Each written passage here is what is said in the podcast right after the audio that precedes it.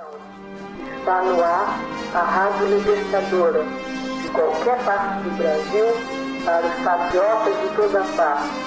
A pasta de militar. Olá, eu sou Arthur e esse é mais um episódio do Um Arquivo Podcast.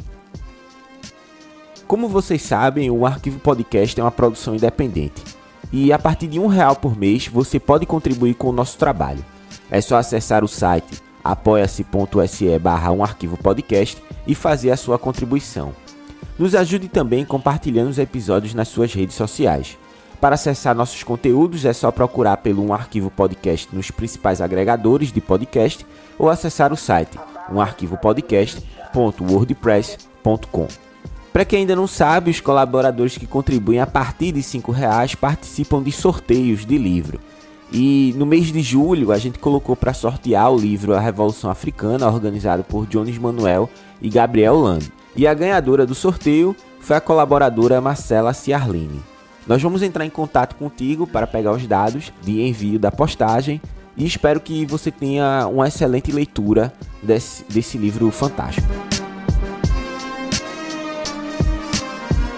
Localizado na Biblioteca Central da Universidade Federal Rural de Pernambuco, o Laboratório de História das Infâncias do Nordeste é um centro de referência nos estudos em pesquisa e extensão na área de história dos direitos e das, das crianças e dos adolescentes. E nos últimos tempos tem desempenhado um importante papel na constituição e preservação de um acervo sobre o sistema de garantias e direitos desses sujeitos. Sobre esse assunto, um arquivo podcast recebe o pesquisador Anderson Silva. Olá, todo mundo, né? Bom dia, boa tarde, boa noite para quem está nos ouvindo. Eu me chamo Anderson, Anderson Silva. Sou formado em História. Estou terminando agora meu mestrado em Educação, Culturas e Identidades pela Universidade Federal Rural de Pernambuco, em parceria com a Fundação Joaquim Nabuco. É, atualmente estou coordenador pedagógico do Laboratório de História das Infâncias de Pernambuco e coordenador pedagógico da Escola de Conselho de Pernambuco. É um prazer, Arthur, estar, estar aqui com você nesse, nesse podcast maravilhoso, que sou fã, inclusive, sigo bastante e ouço todos os episódios. Para conversar nossa conversa, Anderson, eu gostaria que você apresentasse aos nossos ouvintes o que é o Laboratório de História das Infâncias do Nordeste. Então, Arthur, Uh, antes de falar um pouquinho mais especificadamente sobre o laboratório, eu gostaria de contextualizar um pouco de como ele surgiu, né? Em 2008, o professor Humberto, Humberto Miranda, que é o meu orientador, um professor do, historiador, historiador especialista em História das Infâncias, atualmente vice-coordenador do GT Nacional de História da Infância e da Juventude da Ampo Brasil, ele resolveu criar um projeto de extensão universitária dentro da Universidade Federal Rural de Pernambuco, e esse projeto tinha o nome Escola de Conselhos de Pernambuco. E é interessante. Qual o objetivo dessa Escola de Conselhos de Pernambuco? A gente estava num contexto nacional de busca por formação continuada aos conselheiros tutelares, que na década de 90 foram criados a partir do Estatuto da Criança e do Adolescente. Então, no Brasil, começa a surgir é, iniciativas de escolas para a formação continuada de conselheiros tutelares. Aqui em Pernambuco, o professor Humberto Miranda, que já pesquisava sobre infância, estava terminando seu doutorado e resolveu colocar em prática esse projeto de extensão, só que dessa vez alocados dentro de uma universidade. Algumas escolas de conselhos em outros lugares do Brasil são focadas ou nos SEDICAS, ou seja, nos conselhos estaduais de defesa da criança e do adolescente, ou em parcerias privadas. O professor Humberto ele teve essa ideia de levar esses, essa escola de conselhos para a universidade. Então, em 2018, em parceria com o CONANDA, que é o Conselho Nacional de Direitos da Criança e do Adolescente, com SEDICA, que é o Conselho Estadual de Defesa dos Direitos da Criança e do Adolescente, surge, na Rural, a Escola de Conselhos de Pernambuco. Com que objetivo? Dar formação continuada a conselheiros tutelares e de direitos nesse território, Pernambuco. Então, desde, 2000, desde 2008, a Escola de Conselho vem tendo esse papel como projeto de extensão universitária. Em 2012, a escola de conselhos passa a ser uma política pública do Estado. O que isso quer dizer? Que todo ano o Conselho Estadual de Defesa dos Direitos da Criança e do Adolescente, que é chamado SEDICA, que todo Estado tem, ele tem que colocar no seu orçamento uma verba para a formação continuada de conselheiros para serem colocadas em prática pela Escola de Conselhos. Ou seja, a gente tem um, um, um projeto de extensão consolidado com, essa, com esse objetivo. Eu acredito que isso ficou bem claro. Então, onde surge essa necessidade do laboratório? Em é, 2015, no contexto dos 25 anos do Estatuto da Criança e Adolescente, o professor Humberto Miranda, coordenador institucional deste, deste empreendimento, que é a Escola de Conselhos, escreve um projeto com o objetivo de entrevistar e salvaguardar memórias de, de atores, sujeitos que foram importantes para a construção do Estatuto no Nordeste. E esse projeto foi levado a, a um edital da Petrobras, e esse edital foi, desculpa, e foi selecionado nesse edital. Então vamos lá. Em, em 2015, a Escola de Conselhos ganha esse edital e a gente realiza um projeto a nível é, regional de salvaguardar essa memória de sujeitos importantes na história do Estatuto. E isso rendeu um livro. Um livro que é bem legal. Eu posso, inclusive, Arthur, é, lhe fornecer o link desse livro, que ele está disponível é, online, para quem quiser dar uma olhada. Mas, para além desse livro, Arthur, no final do projeto, quem trabalha com projeto universitário sabe, há sempre um recurso que fica, que é o recurso que é onde esse dinheiro ele vai gerando renda dentro do, da Fundação de Apoio da Universidade. Então, sobrou um recurso desse projeto. E o professor Humberto decidiu que nada mais justo do que um recurso público vindo de uma estatal pública que financiava projetos importantes a nível nacional, que esse dinheiro fosse revertido para algo que fosse durável, para algo que fosse importante para o projeto que a gente estava construindo. Então, se a gente estava construindo um projeto em torno dos 25 anos do Estatuto a nível de Nordeste, o professor Humberto decidiu criar um laboratório que tivesse como objetivo salvaguardar memórias, é, documentos, é, trabalhos sobre história das infâncias, sobre é, pesquisas relacionadas à infância, e aí eu digo muito para além da história, na educação, na sociologia, na antropologia, no serviço social, na pedagogia sobre histórias sobre infâncias a nível do Nordeste. Então, em 2015, como parte desse projeto financiado pela Petrobras, surge o Laboratório de História das Infâncias no Nordeste, dentro da Escola de Conselhos de Pernambuco. Então, hoje, desde sempre, né, esse laboratório ele fica na biblioteca central da Universidade Federal Rural de Pernambuco, e o nosso objetivo é esse, Arthur. É salvaguardar memória, salvaguardar documentos, salvaguardar trabalhos que tenham como foco as infâncias aqui no Nordeste. Depois dessa contextualização maravilhosa sobre o Laim, né?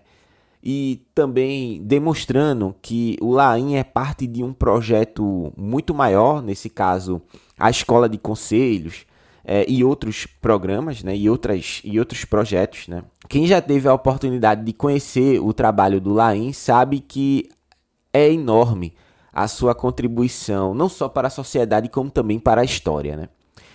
Uh, pensando nisso, será que você poderia é, nos explicar um pouco sobre como é feito esses trabalhos de preservação e constituição do acervo é, no Laim? Perfeito, Arthur. É, vou tentar falar um pouquinho sobre como a gente constrói, né? Como a gente constrói esse laboratório, né? Salvaguardando essas memórias, esses documentos. É, a gente tem alguns acervos especiais que a gente chama de acervos especiais, que são do SEDCA, que é o, Conselho, que é o Conselho Estadual de Defesa dos Direitos da Criança e do Adolescente. Então a gente tem um, uma parceria com o SEDCA para salvaguardar documentos históricos do SEDCA. Hoje estão no arquivo público. Antes da pandemia, a gente tinha iniciado um projeto de, de recuperação desses arquivos, é, mas acabou a gente tendo, sendo impedido de concluir esse objetivo por conta da pandemia mas a gente já tem salvaguardado no nosso laboratório um vasto material relacionado ao SEDCA. Esse é um dos nossos acervos especiais. O nosso segundo acervo especial, Arthur, é de um movimento, que é chamado Movimento Nacional de Meninos e Meninas de Rua, que é um movimento fundamental na garantia de direitos de criança e adolescente na história do nosso país. Inclusive, é um movimento que teve papel fundante nas movimentações políticas para efetivação do Estatuto da Criança e do Adolescente na década de 90. Então a gente tem um material, um acervo muito vasto do, do movimento. E esse acervo é constituído de livros, cartilhas, vídeos, fotografias, todas do movimento. Mais especificadamente, Arthur, na seção Pernambuco, ou seja, na, no Movimento Nacional de Medidas de Rua daqui de Pernambuco. Outro acervo que a gente tem muito importante, Arthur, e que esse acervo foi constituído inclusive na pandemia, e aí tem uma história interessante, é o seguinte: ano passado, a gente ficou sabendo a partir de uma, de uma conversa com a diretora, com a presidenta, até então presidenta da, do CONANDA, e o CONANDA é o Conselho Nacional de Defesa dos Direitos da Criança e do Adolescente, de que o site do CONANDA seria descontinuado, que o site do CONANDA estaria fora do ar. Só para vocês terem uma ideia, o site do CONANDA é o lugar, é o ambiente onde está todas as resoluções, as, as notícias, ou seja, é uma vasta memória sobre o direito das crianças e adolescentes, desde de 2003 estavam salvaguardados nesse site.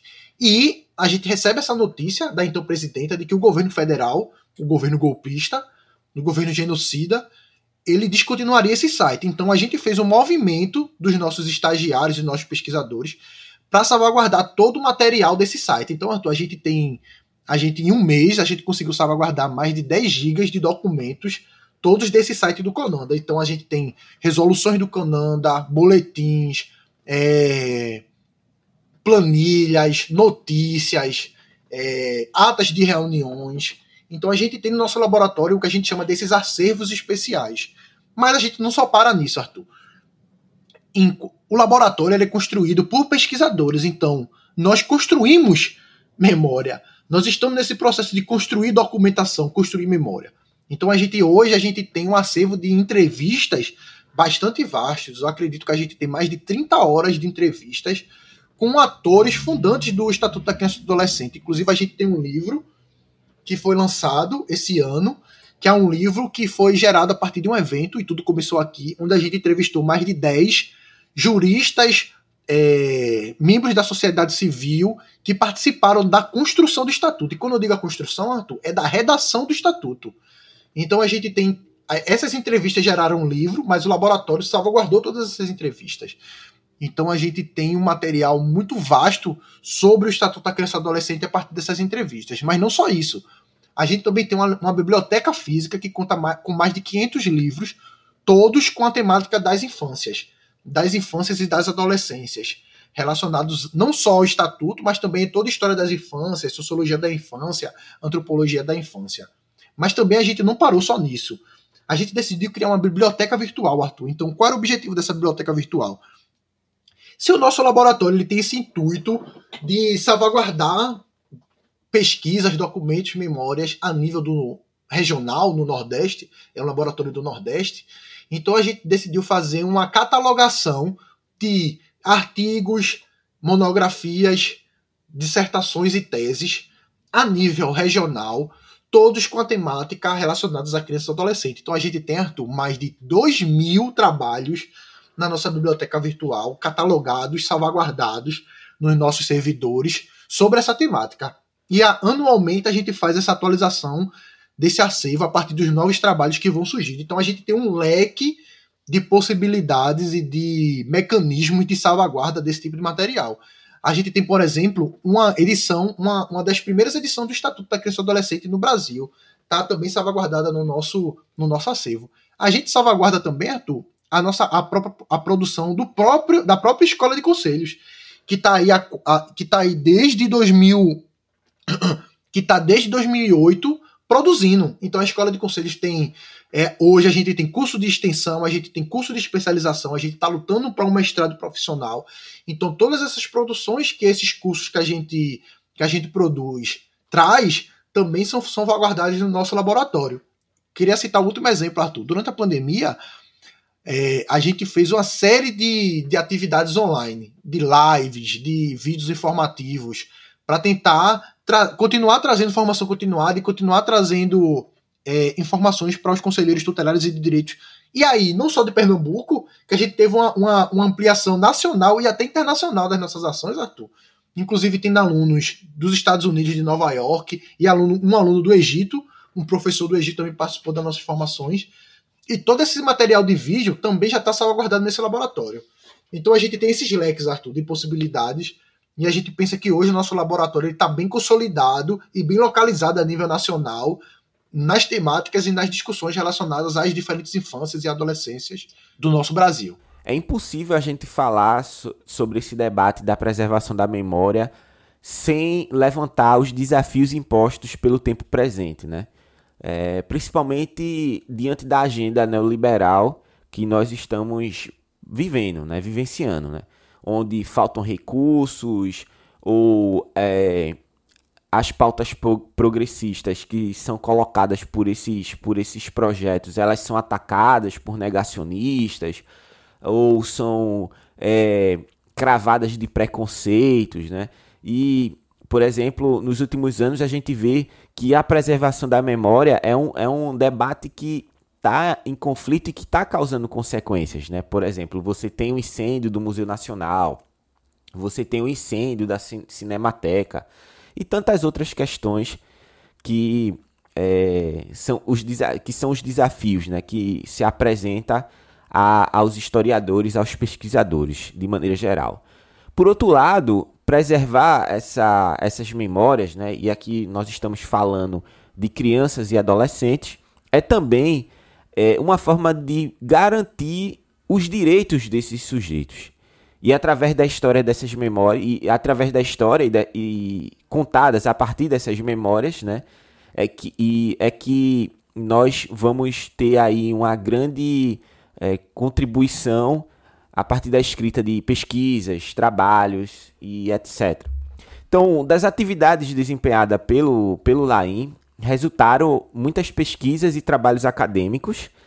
E essa pergunta é para quem está interessado nessas produções, né? nesses resultados obtidos pelo LAIM.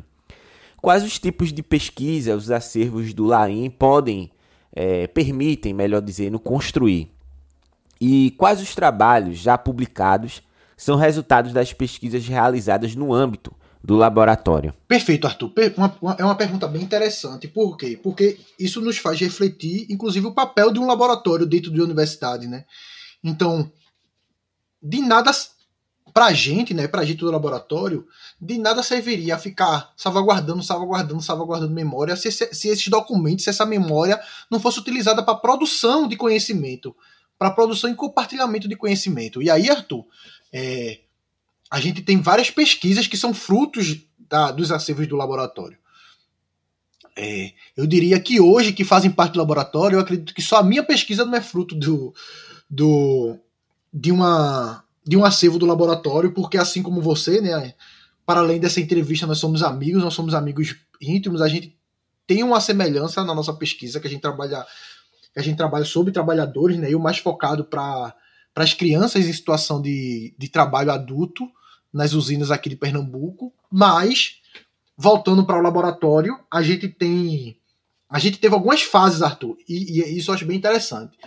Uma primeira fase foi trabalhar com o um acervo do Movimento Nacional dos Meninos e Meninas de Rua.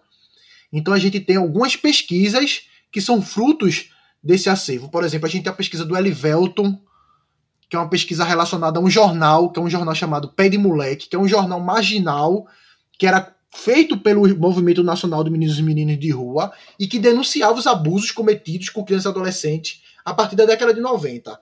Então, o trabalho de Elivelton versa sobre esse sobre esse jornal. A gente tem é, o trabalho da Gabriela, que, que versa sobre a Casa de Passagem e que tem um diálogo muito profundo com o Movimento Nacional do Meninos de Rua aqui em Pernambuco.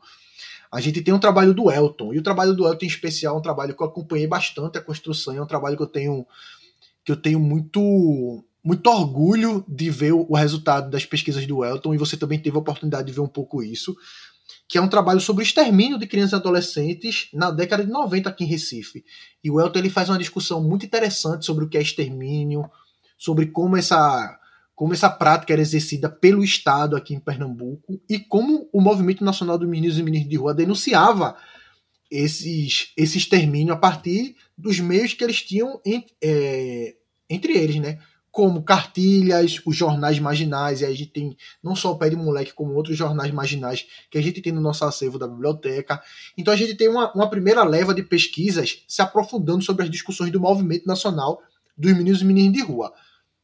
Agora, Arthur, a gente está num movimento de, a partir da história do tempo presente, estudar a construção do estatuto.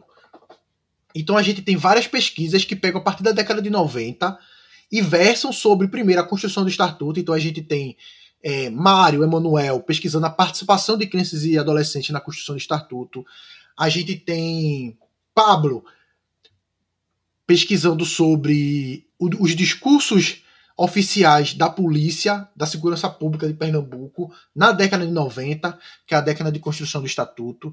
A gente tem a pesquisa do João, que é um amigo, que é um amigo nosso que agora que está que tá concluindo o mestrado em história, que é sobre a construção dos primeiros conselhos tutelares em Recife, que também são da década de 90. Todos, citei só alguns, ainda tem outros, como o de Antônio também, que versa também sobre esse discurso da polícia a partir do diário oficial do, do, do Estado relacionadas à criança e adolescente. Então a gente tem muito, algumas pesquisas que estão voltadas para esse para esse âmbito, que é ali a década de 90 e a construção do estatuto.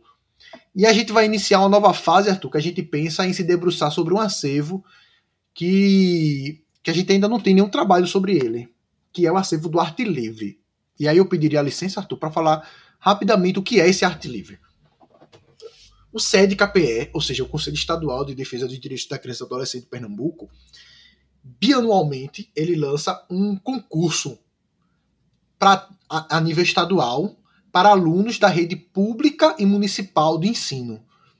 E esse, e esse concurso é dividido em duas etapas, ou em duas modalidades. Para o ensino fundamental, desenho, e para o ensino médio, redação e todos com tema voltados para a garantia de direitos da criança e adolescente. Então a gente já teve sobre questões relacionadas ao trabalho, sobre o papel do conselho tutelar, sobre exploração sexual, sobre. São, são várias temáticas, agora eu peço perdão que não lembro de todas. Então a gente tem, Arthur, só para você ter uma ideia, um acervo de mais de. Eu diria, está, o nosso acervo está entre 6 a 7 mil desenhos e redações de crianças e adolescentes, todos com vários tipos de temáticas, sempre relacionadas ao direito, ao direitos da, da criança e do adolescente. Esse acervo está digitalizado, está no nosso laboratório e é um acervo que ainda não foi utilizado para pesquisa. Então, a nossa, nossa, a nossa nova fase vai ser tentar se debruçar a partir desse material e, e aí vai sair talvez um projeto de doutorado, projetos de mestrado, monografias, artigos. Então, a gente sempre alia essa questão. Então, a gente trabalha, Arthur, eu digo que a gente, num, a partir de um projeto de extensão que é a Escola de Conselhos, a gente performa o tripé universitário. Porque a Escola de Conselhos é um projeto de extensão universitária que faz parte do tripé. A gente faz ensino, porque a gente dá formação continuada a conselheiros tutelares, e a partir do nosso laboratório a gente faz pesquisa. Então, a escola de conselhos e o laboratório acaba ela performa o tripé universitário, né? Tanto de pesquisa, ensino e extensão. Bem, eu acho que depois de todas essas informações, é, fica aqui o reconhecimento, o próprio episódio, né? É um reconhecimento aos esforços dos professores e pesquisadores na construção do LAIN, né? na construção dessa memória, em, em espaços que possuem sua, sua importância não só para a sociedade, como também para a história. E, e eu gostaria de, de, repetir isso, né? A, é, como é importante a existência desses espaços para a, a construção de uma sociedade melhor, de, de, de, da garantia efetiva dos direitos da criança e do adolescente e tantas outras questões, né?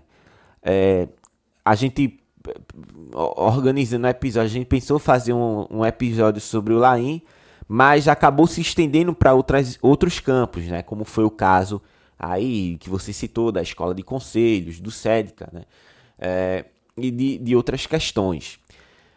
Então, Anderson, eu vou, vamos entrar aqui nas nossas considerações finais. Gostaria que você pudesse fazer as suas considerações finais. Vou abrir esse espaço e que, se for possível, né, e se for possível, deixar algumas recomendações, seja de livros, seja de trabalhos desempenhados pelo Laim ou para entender a história das infâncias no país.